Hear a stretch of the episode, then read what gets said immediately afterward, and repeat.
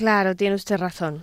Eh, eso exactamente, esa frase que usted acaba de decir, Santos, que ya es un meme, eh, es un meme entre el mundo, entre el mundo que cuenta, es eh, lo que estas dos, estas dos, la llamada Belmonte y la llamada Landaluce, Rosa Belmonte y Emilia Landaluce, han perpetrado esta, frase eh, hoy en una entrevista en el periódico El Mundo, eh, hablando de su esa novela que han escrito. ¿eh? Se llama La mala víctima, tengo entendido. hace usted los deberes bien siempre. Bueno, sabe usted que yo soy muy buena. Pues en esa entrevista mm, explican con la ayuda de un cómplice necesario, este tal alemán o, Luis, Luis, Alemán. Eh, Querido. Cómplice necesario, eh, que hay un personaje eh, un, llamado Oriol. Ajá. Oriol. Ajá. Catalán, ¿no? Oriol. que según este alemán, podría llamarse también Arcadi. Ajá. Okay. Sí, sí, lo he leído, lo he leído. Y eh, entonces para suavizar la, la, cantidad de, en fin, de properios y de y de humillaciones que me que profieren a este tal Oriol, eh, acaban diciendo humillaciones, humillaciones, sí, sí, humillaciones que no voy a revelar porque solo faltaría eh, dar publicidad a este libro, digamos que. Bueno, es una novela y entonces yo entiendo que usted las novelas. Sí, claro, claro. bien, pues decía que ah, para así mm, suavizar, para darle un poco de col creme al cutis de Oriol, eh, se permiten decir, pero bueno, eh, siempre tienes razón. Siempre tienes razón. ¿Sabe, no? Sí, claro. Eh, eso lo ha puesto usted, de moda. usted en circulación. Qué maravilla. Y, y estas dos muchachas, pues eh, lo han aprovechado. ¿no? Muy bien, muy bien. Hay Espero que vendan mucho. Hay una cosa que es muy molesta para mí eh, en, esta, en esta suerte de en esta suerte de reseña que le han hecho, de entrevista, ¿no? Todavía no he acabado de leer el libro, por lo tanto no voy a extender una opinión sobre él mismo, porque espero todavía que se afine más mi crueldad con la lectura de las páginas. Pero eh, una de las cosas que dicen en esta reseña es que yo soy un columnista catalán.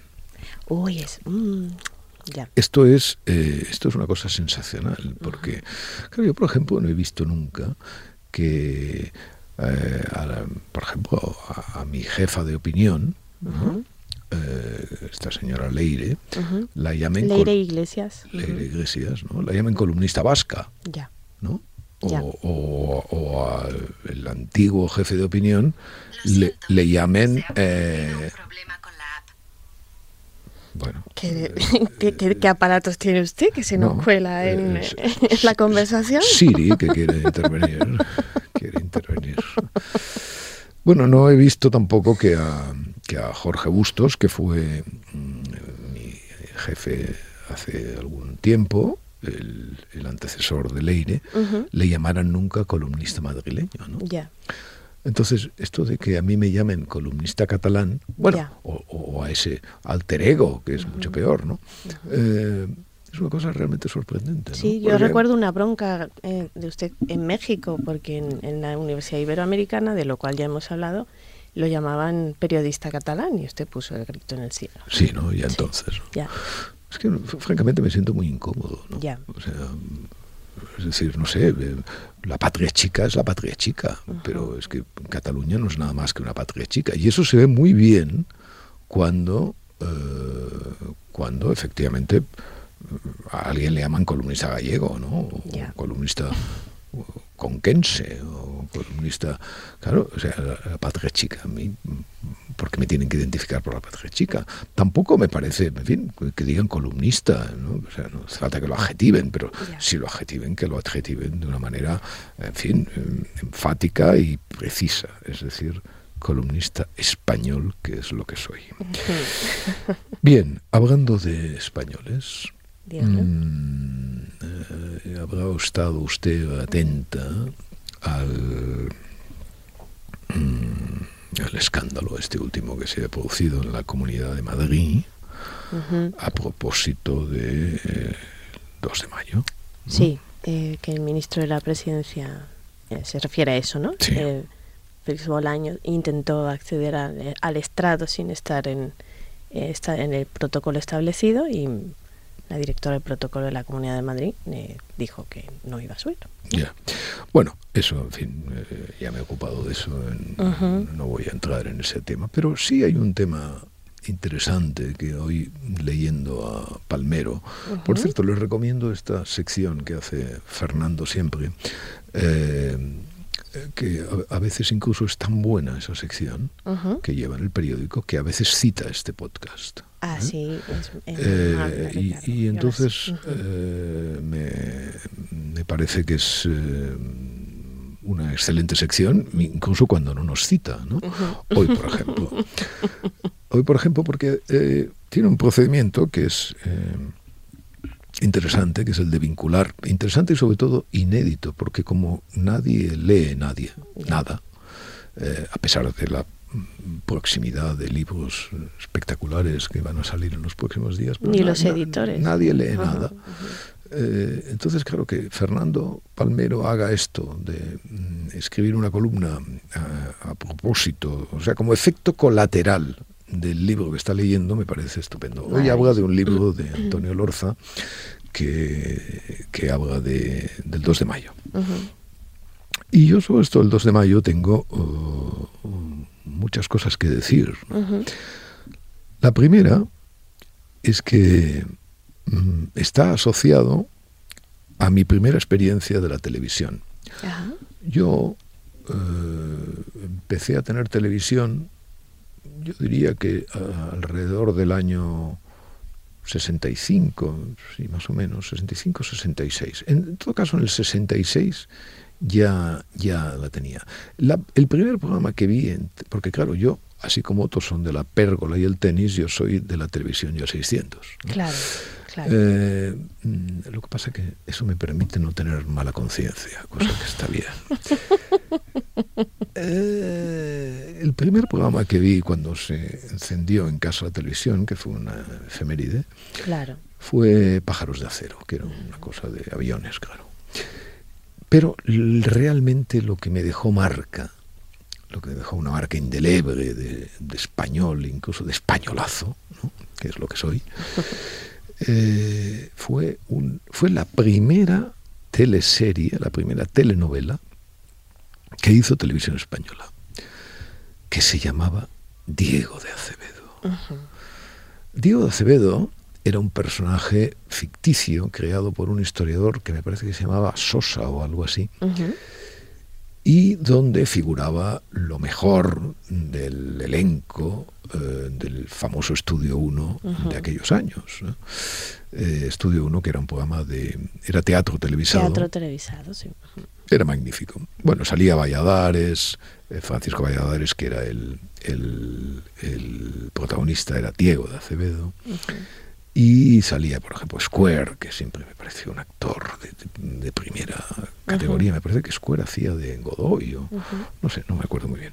Bueno, lo importante es que eh, Diego Acevedo era un personaje imaginario, pero que eh, era una especie de capitán, a la vera de Daoiz Velarde, criollo, además, nacido en Perú, y que, bueno, hacía cosas heroicas en la, en la insurrección contra el francés. ¿no? Y bueno, era una serie que me divirtió, me divirtió mucho y sobre todo cuando cargaban a los mamelucos, ¿no? el grito de por España. ¿no? Eso, en fin, dejó marca indeleble. Eh, entonces hay una cosa, hay una cosa sobre esto de la celebración del 2 de mayo, en la cual la curiosamente ni la derecha patriótica cae, ¿no? Eh, me parece que es Leguina, Joaquín Leguina, el, presidente que instauró la fiesta del 2 de mayo, del 2 de mayo la fiesta madrileña del, 2 de mayo. ¿no? Eh, fue un grave error. Eh, fue un gravísimo error el hacer es de esa fiesta fiesta madrileña. ¿no? Porque mire, el, los sucesos de mayo de 1808 y toda la llamada Guerra de la Independencia, y todo la enorme complejidad de ese momento que mm, a mí me parece absolutamente fascinante. Siempre he tenido un, interés extraordinario por el siglo XIX, que me parece un siglo muy movido, eh, extraordinario para no haberlo vivido y fantástico para leerlo, eh, a través tanto de Tuñón de Lara mm, como de Josep Fontana, como mm, de Galdós, es decir, las novelas, mezclando historia y novela y tal, siempre me ha parecido un siglo maravilloso. Y esa complejidad de, Cádiz, de, bueno, bueno, todo eso eh, es un, es un momento realmente fundamental en que cuaja la idea moderna de España. Sí, eso decía mi, mi, maestro de historia, Ángel Bamonde, curiosamente. Él explicaba la guerra civil siempre, eh, primero explicando el siglo XIX español. Ya, bueno, pues eh, este, este tal Bahamonde, eh, pues eh, que él conozco por supuesto, tenía razón. cuaja la idea española, y porque además se produce efectivamente, o sea, te lee los episodios nacionales o lee la historia y tal y cual, y aquello es un incendio de arriba abajo, digamos, en, razón de España.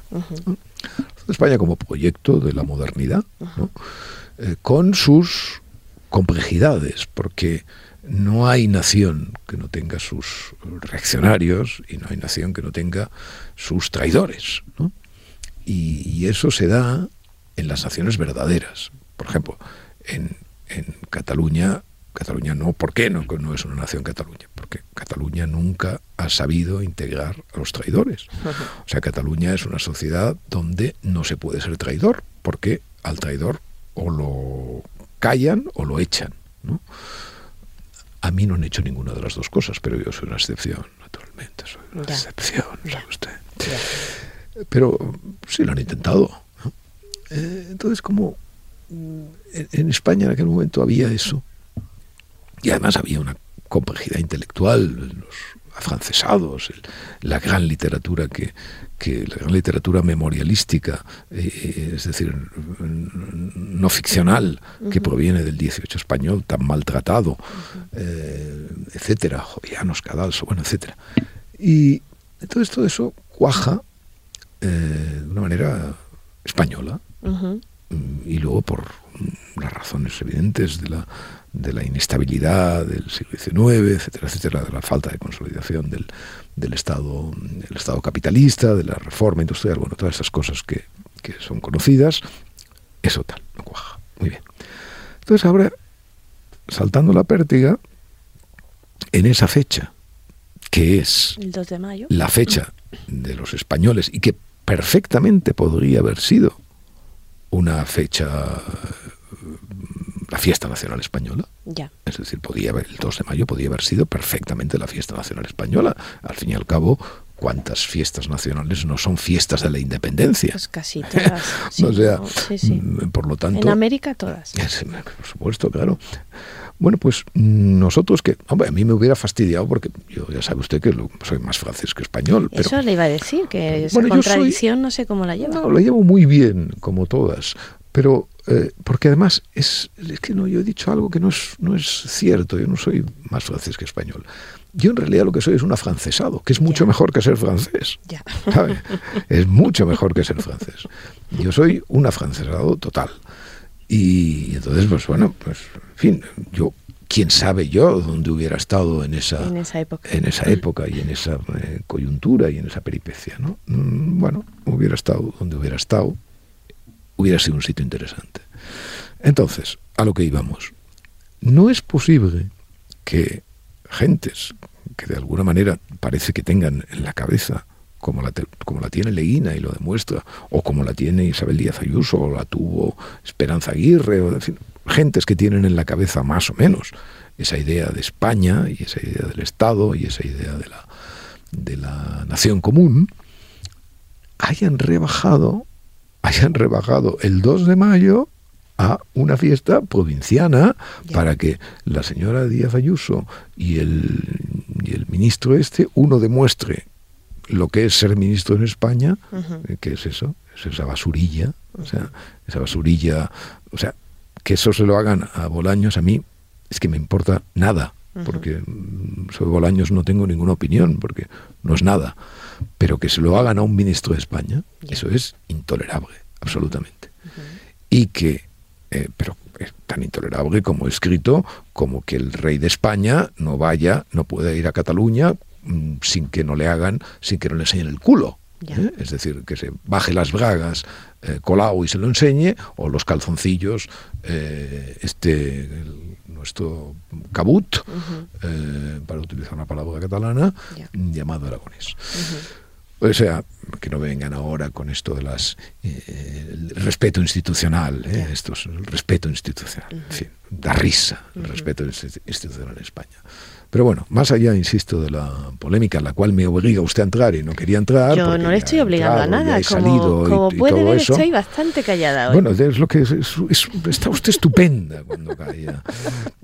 Entonces, eh, eh, hombre, eh, es, lamentable, ¿no? ¿No le parece? O sea, es lamentable que todo esto se rebaje de esa manera. Pero Ya. el origen de esa rebaja está en la decisión de determinar que el, el- el- la fiesta nacional del 2 de mayo, la fiesta española por antonomasia, aquello que de alguna manera eh, en ese momento cumple la condición de emergencia de la nación moderna Ya. y además lo hace heroicamente y además lo hace eh, lo hace con en fin Es que- del liberalismo y bueno. Sí, bueno, pero también desde el liberalismo, pero también con el con el cura. Con o las sea, contradicciones. sí, Claro, sí, sí, con sí, el cura, pero en todo caso lo hace mm, de una manera que da origen a, a muchos westerns. O sea, si, si esta fuera una industria cultural mm, potente, evidentemente, pues no sé, tendríamos Diego de Acevedo Claro. cada semana en la Ah, televisión, porque efectivamente la lucha del pueblo de Madrid, con, eh, con navajas barberas, con, en fin, eso que se explica, que pues ya sabe usted hasta qué punto la leyenda puede influir, Claro. pero es igual, o sea, es verdad que se enfrentaron a ellos las guerrillas, los bandoleros, el, en fin, etcétera. Y, y desde luego la caída de Napoleón, o sea, el- el- eso es extraordinario. Bueno, pues todo eso, todo eso resulta que es una fiesta de- del pichi. Ya. ¿no? La fiesta del pichi para que los pichis pues eh, en fin, se vayan y vuelvan y todas estas cosas. En fin. eh, Pues tiene es- usted razón, otra vez. Sí, sí, sí, tengo razón, pero mm, España no me la da. Ya. España no me la da y esto es y peor para España. ¿eh? Ya, eso. peor para España. En todo caso, en todo caso, eh, mm, mire, nada que no podamos soportar, porque al fin y al cabo lo que pasa eh, con Madrid pasa en tantas partes. O sea, esta, esta vocación, todo el mundo. eh, eh, la semana pasada, por cierto, le ponía el ejemplo de los sevillanos y los portugueses. Sí, sí, sí, sí. Hablando de la feria de Sevilla, que usted tanto detestó, ajá, dijo que era polvo, sol y moscas. Ya. Bueno, pues eh, vo- voy a volver. eh, voy a volver. A Sevilla, Bueno, un poco, a ver. un poco. Un poco, pero va- vamos a dar una vuelta. Vamos a, ver, dar una vuelta. vamos Porque, a ver, vamos a ver. eh, ¿Sabe usted como el, el- el líder de la oposición Ujú. Alberto Núñez Feijó. Ha llamado al boss, ¿no? A Bruce Springsteen, sí, eh, Sprinter, ¿no? Algo así, le ha salido, le ha salido algo así, sí. Bueno, le ha salido. Ah, le ha salido porque su familiaridad con, con el cantante no parece... No, no, no mucha. Yo, a ver, mm, yo tengo tendencia a a ponerme al lado del señor Fijo en esto. Ah, sí, sí porque claro, porque mi inglés, en fin, yo he cometido de estas mm, eh, antológicas, ¿no? O sea, que, en fin, porque claro, usted, pertenece, pertenece, a una generación eh, cuya lengua extranjera, si se enseñaba en las escuelas, era el, francés. El francés, sí, sí, por supuesto, del cual todavía sé menos que de, inglés, pero, en fin, pero eso ya es un poema mío, es un poema mío y de mi, y de mi don de lenguas, ¿no? Eh, pero no, pero sobre esto del, del, inglés de Feijóo, mmm, no, eh, hay una cosa eh, importante. Mm, tenemos la idea de que efectivamente, y usted lo ha dicho rápidamente, la generación de Fijo, que es la mía, eh, él es un, par o tres de años más, más joven que yo, creo, a pesar de que no lo parece. ¿eh? La verdad es que no. Y eso lo tenía que haber dicho usted, porque es tanto que quiere hablar siempre, pues ahora tenía una oportunidad magnífica, digamos. Se me ha pasado. no soy tan rápida como usted. Hay que estar al tanto. Bien, entonces, eh, parece, efectivamente, uno tiene la sensación de que esto, es esto del idioma inglés y la familiaridad y todo eso es una cosa de las generaciones, que las generaciones jóvenes no no, no, no sufren. Pues no.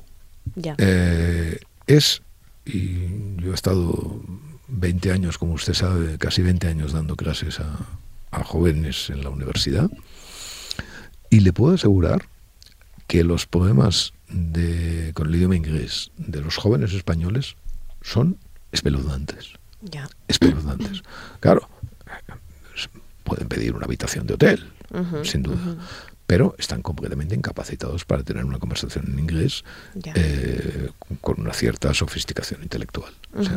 Y ya no digamos escribirlo, y ya no digamos, en fin, utilizarlo de una manera eh, artística, etcétera. O sea, nada. esto del inglés realmente es un poema, es un poema como el paro juvenil, ¿no? Eh, un poema de esos que se llaman estructurales. Yo quizá eso esté cambiando ahora con eh, el establecimiento de las escuelas públicas bilingües en la Comunidad de Madrid, que es, algo que creo que hizo Esperanza Aguirre hace unos años, quizá empiece a cambiar con eso, según yo observo. Mm, bueno, yo lo que le puedo decir es que mi experiencia hasta el día de hoy, eh, y es una experiencia básicamente catalana, ciertamente, pero bueno, no solo catalana, es mucho más decepcionante de lo que podría parecer a primera vista. Bien, entonces, eh, Sprinter, ¿no? Springsteen. Mm, Sprinter. Estuvo en Barcelona. Eh, estuvo en Barcelona y no, lo de Fijo es es doloroso, no, no por eh, no por esto del inglés, porque esto tenemos en el Partido Popular el cup of tea, ¿no? relaxing cup of tea. bueno, el café con leche. Sí, que esto sí, café con leche. si se hace un poquito el meme, entonces si se le da la vuelta, pues puede convertirse incluso en un boomerang favorable.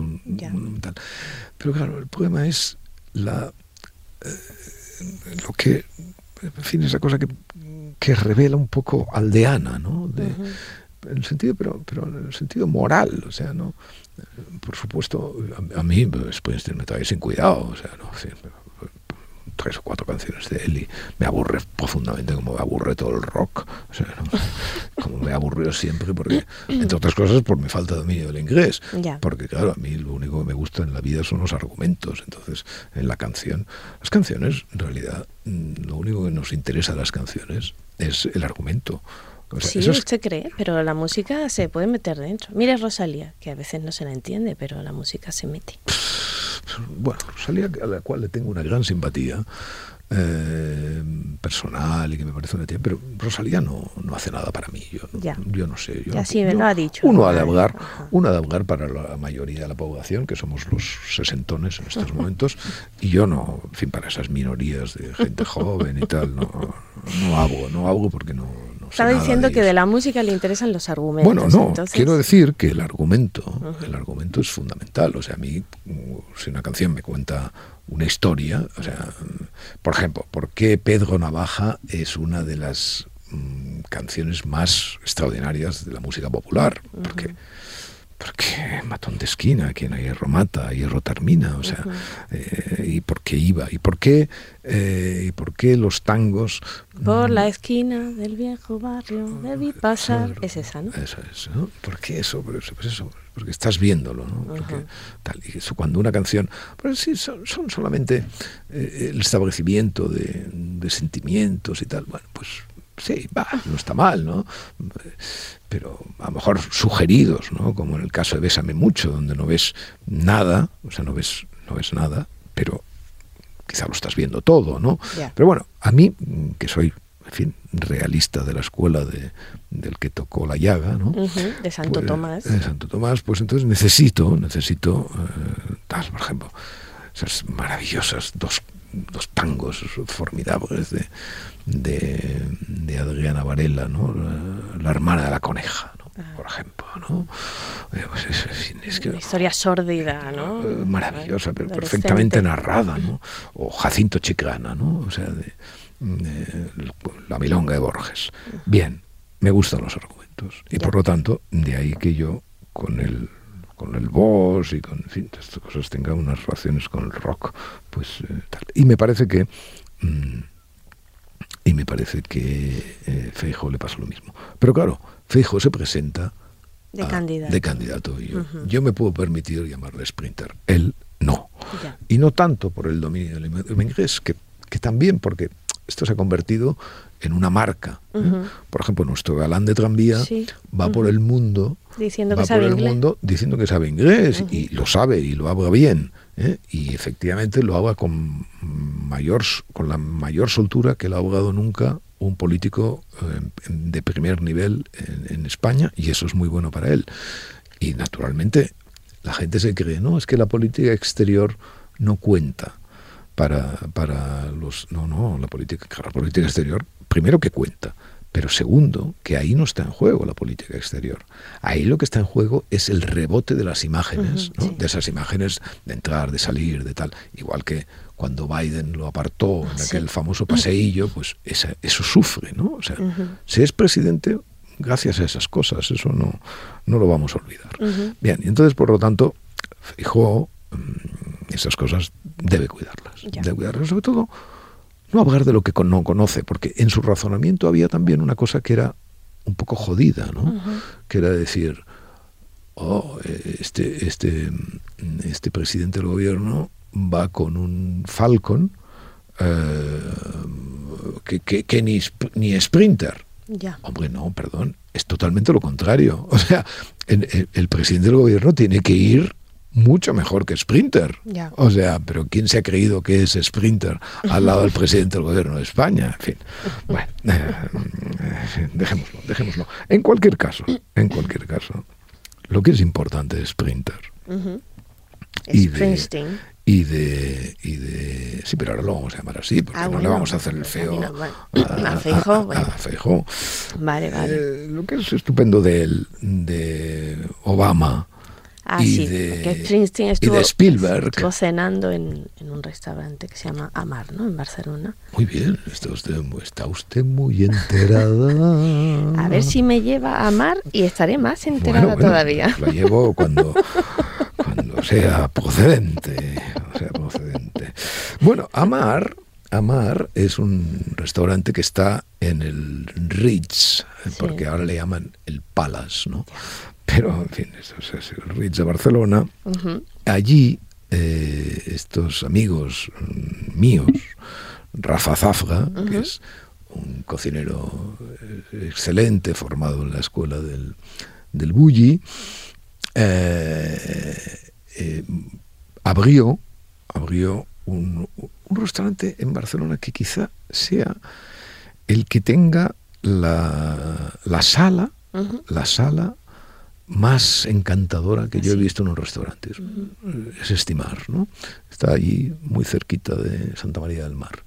Y es un restaurante con una sala encantadora. Bueno, es acogedor, maravilloso. Bueno, y es el lugar donde se come el mejor pescado de España. Bien, montó esto, luego montó una cosa en Madrid, que, es, muy divertido esto que pasa en Madrid con Estimar, porque montó Estimar en Madrid.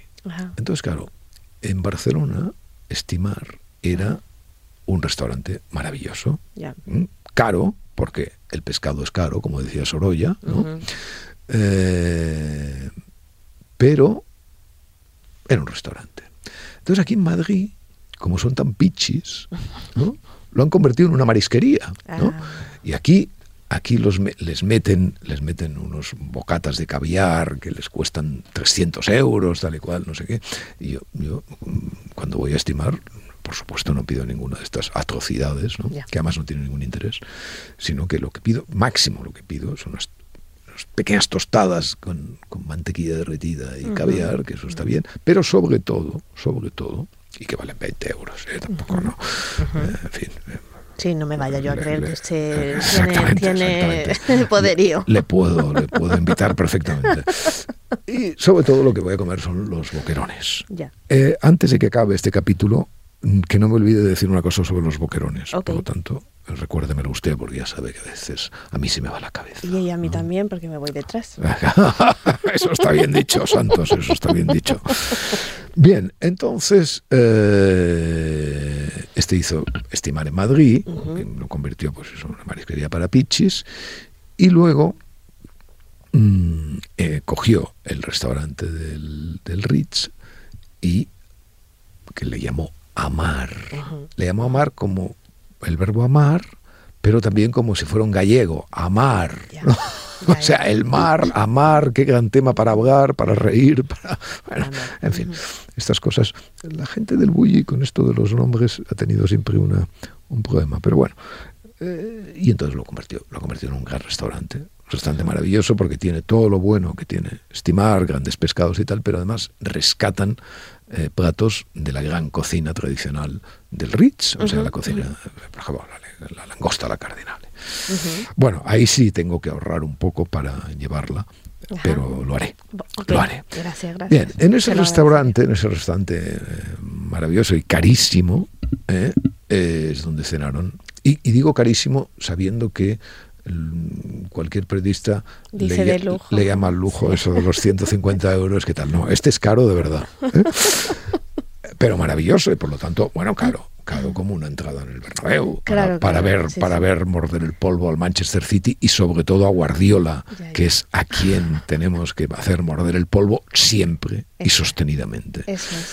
Entonces, en este eh, restaurante cenaron Springsteen, eh, Spielberg, Obama y sus respectivas, supongo. Gran mesa. ¿no? Una mesa, una mesa además maravillosamente socialdemócrata, o sea, luego, además Obama se fue a ver la moreneta, claro, porque cómo, iba a perder, cómo iba a perder la oportunidad de ir a ver la Virgen Negra, a ver, Virgencita, que me quede como estoy, o sea, bueno, fantástico, y, y además ese gesto un poco excesivamente eh, inclinó demasiado la cabeza ante el abad. ¿no? El abad dábale, dábale de comer al abad a la zorra. Bueno, entonces, mm, pero bueno, una mesa maravillosa de gente eh, triunfadora, de, de, de, esas, de esa maravilla que es la síntesis entre tener el corazón y la cartera todo a la izquierda, ¿no? O sea, que es, es, es, el prodigio, porque ser rico y de derechas es una horterada absoluta y además un riesgo, pero ser rico, o sea, y ni siquiera ser rico, o sea, no tener ni siquiera necesidad de ser rico, ¿no? Hacer aquello que decía Pujols y que tantas veces se ha dicho, de ir por el mundo con los gastos pagados, ¿no? que es esta gente maravillosa, qué conversación, bueno, una envidia profunda. Si yo tuviera envidia, eh, Yo no los calificaría de izquierdas, ¿eh? Ellos, en, o sea, en Estados Unidos ese concepto es socialdemócratas, liberal, liberal, socialdemócratas, liberales que creen que, que además en, en, Dios confían y bueno, etcétera. Todo, todo pero todo una maravilla, todo una maravilla. Los boquerones. Luego salía, no, no he, no he llegado todavía a los ah, boquerones, calma. Y luego salía eh, eh, Obama, muy cerca, por cierto, de, Santa María del Mar, con una, con una eh, maravilla, una maravillosa camisa ajustadita, azul clara, unas gafas de sol y tal, y unos pantalones blancos ahí paseando bajo el sol mientras Barcelona se rendía. Él, ¿no? Bueno, extraordinario, es un instante de la felicidad formidable. Y luego, entonces, ¿no? ¿por qué me iba a meter con Sevilla? Hombre, porque Rafa que ha hecho de todos sus eh, restaurantes catedrales o, pequeños templos románicos maravillosos, ha abierto hace poco una cosa en Sevilla. Porque él es sevillano, ¿no? ¿Tengo entendido? Él es sevillano. Él llevaba la Hacienda Benazuza, que era el hotel ese que intentó hacer Adrià, pero dijo que no pudo hacerlo porque, claro, no podía pagar a los sevillanos como tenía que pagar a los asiáticos, ¿no? que entonces, claro, dice que el lujo solamente está muy bien. El lujo solamente se puede eh, llevar a cabo en países mm, con, que tengan la esclavitud vigente, aunque más o menos tal igual. Tiene toda la razón del mundo, que es perfectamente incorrecto. Todo lo demás no se puede pagar. Bueno, intentan pagarlo con becarios, pero no, sale tan no sale tan a cuenta. No sale tan a cuenta. Sevilla y Sevilla tuvo que ser. Entonces, mire, Sevilla es probablemente la ciudad española de su tal donde se come peor. No me digas. Sí, sí, en Sevilla se come muy mal, hasta hubo una pequeña esperanza con Cañabota, pero luego ya se, ha, caído, digamos. Bueno, entonces sí, hombre, queda algún sitio, a Becerrita, donde se puede tomar una... Sevilla es un sitio para que coma Carlos Herrera, que no sabe nada de comer y que... No creo. Como que, no cree. Bueno, pero usted, porque usted no sabe. razón ahí. Porque usted ahí, usted es una persona que desconoce muchas cosas. Eso es verdad, eso es verdad. a Carlos Herrera lo único que le gusta es el rancho. Y entonces ahí el rancho le dan todo lo que sea, el rancho y los gin tonics. Y entonces ahí todo lo que más. Es verdad que Carlos tiene una ventaja importante, y es que sabe cocinar los langostinos como mm, casi nadie. O sea, y me enseñó la manera de que los langostinos les penetrara la sal, y yo siempre le estoy muy agradecido. Ahora, comer, comer, no tiene la menor idea de nada. Bien, entonces es una ciudad para él, una ciudad para ir, pues eso, siempre con un tono de, alcohol que impide eh, realmente la decepción, ¿no? Un tono de alcohol que impide la decepción. Entonces en Sevilla, pues eh, no se come bien prácticamente en ningún lugar. Y sorprendentemente, abra, abre eh, Rafa, Rafa Zafra la, su lugar en Sevilla, se llama Los Mareantes. Qué bonito nombre. Sí, una, una neotaberna, le gustaría llamarlo, así blanquita y tal, un poco, un poco demasiado higiénica. Y, entonces no sé qué dice, le, leo un día en una entrevista de estas, eh, es que nosotros hacemos una ensaladilla donde a diferencia de las ensaladillas que van al 80-20 entre la gamba y la patata, pues nosotros vamos 50-50. Y yo entonces babeando, babeando, babeando. Bueno, la primera vez que puedo ir a Sevilla, tal y cual, voy a Mariantes a eh, comer la ensaladilla. La ensaladilla. Qué desastre absoluto. O sea, ni en Madrid se comen peores ensaladillas. Por cierto, en Madrid hay un sitio donde se come una excelente ensaladilla, que es la venta de la hidalguía. ¿Eh? lugar que hay que anotar porque se come una ensaladilla y además la pareja que lo lleva son absolutamente encantadores. Tienen otras cosas buenas, pero sobre todo la ensaladilla. Bien, entonces, Rafa Zafa, ahí en los mariantes, es que nada, o sea, ni ensaladilla, ni boquerones, ni nada, nada. ¿Por qué? Tocado, evidentemente, por la maldición de Sevilla. Y, para, y para acabar con los boquerones. Eh, hay una, se cierne una tragedia mm, sobre nuestras cabezas, que es eh, el cierre de Alucemas. Eh, si mis informadores no, me, no se equivocan, parece que Alucemas va a cerrar en, en agosto. ¿Qué es Alucemas? Alucemas es un restaurante de Sanlúcar la Mayor que empezó como una tabernita muy simpática y luego se convirtió en un restaurante pelo vulgar, pero donde se seguía comiendo efectivamente los mejores boquerones fritos del mundo. Eh, justo donde Rafa Zafra aprendió a freírlos y donde también Adrià aprendió a freírlos. Bueno, eh, va a cerrar en agosto, según parece. Es un drama. Son ya una pareja de viejecitos que no han encontrado la manera de que otros fríen los boquerones como los fríen ellos. Eh, habrá que apresurarse, habrá que apresurarse e ir enseguida. Y luego, y luego mujeres. Ya que estamos con el vino. Mujeres divinas. Mujeres, mujeres. He leído, he leído hoy una, una entrevista con una, con una vecina. ¿Una, vecina, suya? Sí, una vecina mía. chica que conozco desde hace, eh, no sé, 40, 50 años. ¿no? una chica que se, llama Silvia Munt, ah, ¿eh? una, excelente actriz. Eh, Silvia Moon, por cierto, yo no sé si ahora, ahora no, ahora no, no estoy seguro. Bueno, no sé. Bueno, Silvia Moon hacía teatro en mi juventud y muy buena actriz, hizo cosas de Rodoreda, hizo cosas muy bien. Eh, y es más o menos de mi generación, debe tener mis años. Y entonces hoy hace, hay una entrevista en el, en el diario País de, con ella. Entonces tiene un titular muy que me, ha chocado mucho, me, me, llamó mucho la atención enseguida porque decía algo así como la transición la hicimos las mujeres. Ah, las mujeres desnudas que salieron en las ah, portadas. Ah, ¿usted ha, ha pensado lo mismo que yo? Ah, mire, fíjese. Ah, claro, claro. Hombre, pues mire, esto me tranquiliza. Esto me tranquiliza porque, hombre, porque tenía la impresión de que mi sesgo declaradamente carcamal y machista había interpretado mal. imagínese la importancia en la transición de. Bueno, es que no hay, es que no hay, no hay, no hay ninguna duda de eso. bueno, entonces yo me he avanzado rápidamente en función de mi sesgo y de mi sexo a ver qué nos explicaba Silvia Moon sobre esto. Bueno, pues resulta que no. Que, esto de las mujeres quiere decir porque está, va, con una obra que hay unas de Bilbao que no sé qué que, el aborto, que es verdad que sí, que tiene mucho mérito, que salieron con lo del aborto y todos íbamos con chapas, yo también, yo también abortat. ¿eh? Yo, yo lo único que abortaba en aquel momento eran eh, sujeto y predicado, que no sabía cómo, que no sabía cómo colocarlos. o sea, extraordinario. Bueno, pues no, no, se refería a las mujeres estas que hicieron la transición y que no sé qué, y que Bilbao, y que bueno.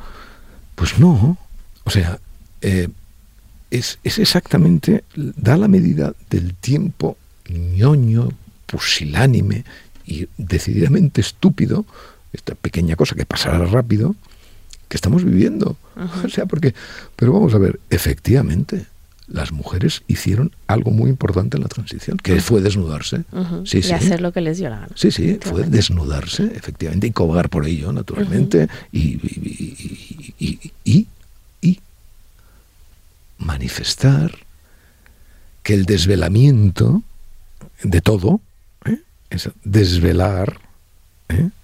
era la consigna del tiempo, era la consigna de la transición. O sea, eh, un día estaba hablando con esto, de esto con Ferrer, Jorge Ferrer, al que hemos citado alguna vez. Traductor cubano que vive en Barcelona. Pues, y, le preguntaba, y se lo preguntaba a otra gente, pero este es el último que, que recuerdo haberlo hecho le preguntaba a Jorge, le decía, oye Jorge, cuando hiciste allí en Rusia, porque él es medio ruso también. Sí, vivió muchos años en Moscú. Por eso traduce del ruso. Exacto, claro. La Glasnost, ¿no? Es La Glasnost. La, Glasnost. la Glasnost. La Glasnost era la transparencia, ¿no? Era la, cosa esa de la transparencia y tal y cual. Digo, oye, la Glasnost eh, transparentaba los cuerpos de las muchachas y todas estas cosas, como aquí y tal. Y me dijo que no, bueno, haría frío también bueno, pero tienen sus spas y sus cosas eh, para salir allí. Eh, no, no, me dijo, no, no, ese fenómeno no lo vivimos nunca en, Moscú. O sea, que era, bueno, que era pues el deshielo, ¿no? Y una transición, tal cual. Porque yo le decía, bueno, pero antes había había, por ejemplo, en los kioscos mujeres en revistas pornográficas o, o, eróticas, ¿no? No, no, no, no había nada, pero no, no, eso fue no digo que no, un poco y tal. Y, efectivamente, yo no, no, no, sé si se habrá dado en algún otro lugar esta coincidencia, digamos, o sea, el alboroto de la transición, el alboroto de la transición fue el alboroto de los cuerpos. Totalmente. también. ¿eh? También fue eso.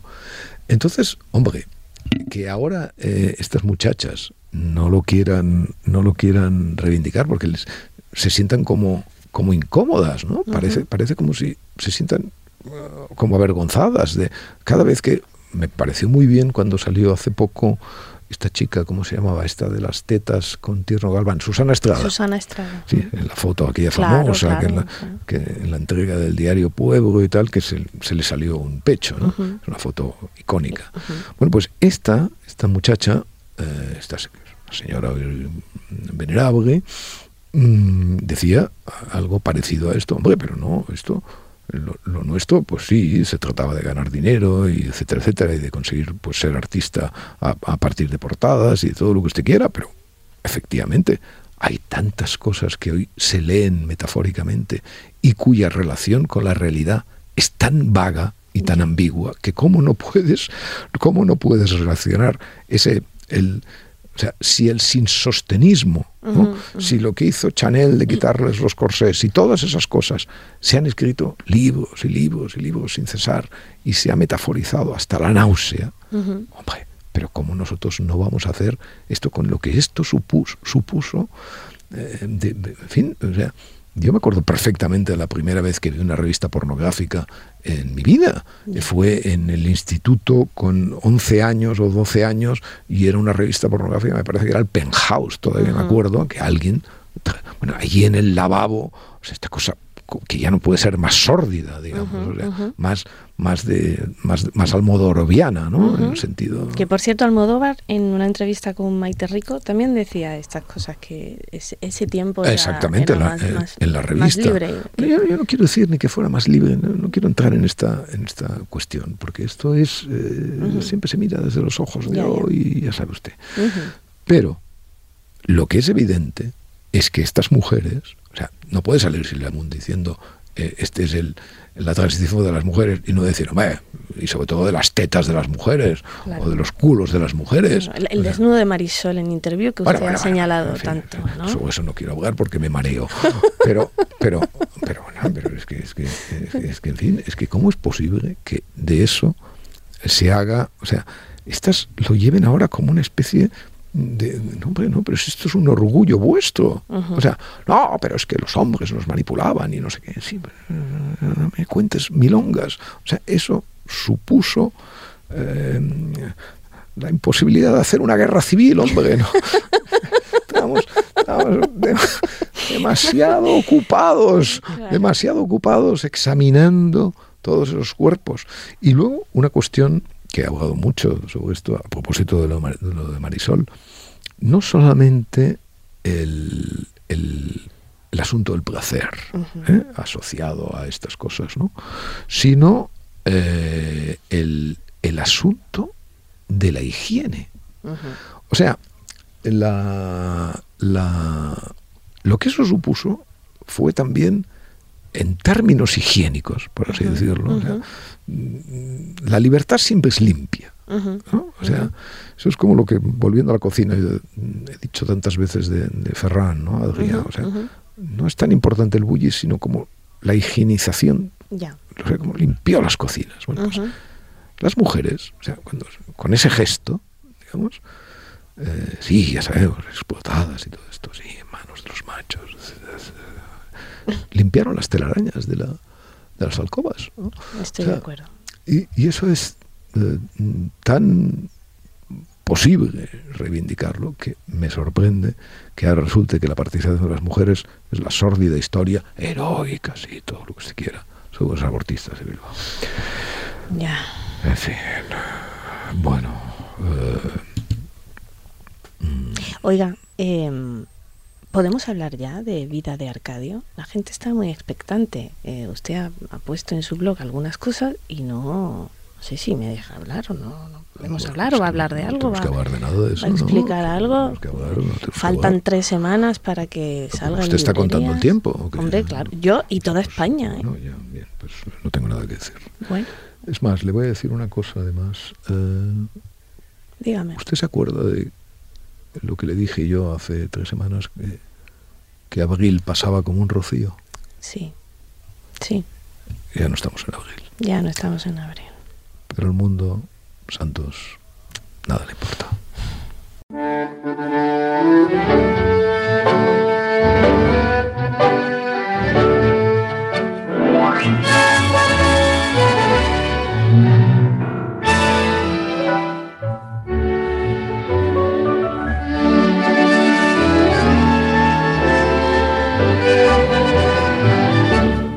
De Arcadia Espada y El Mundo con la colaboración de Yaiza Santos.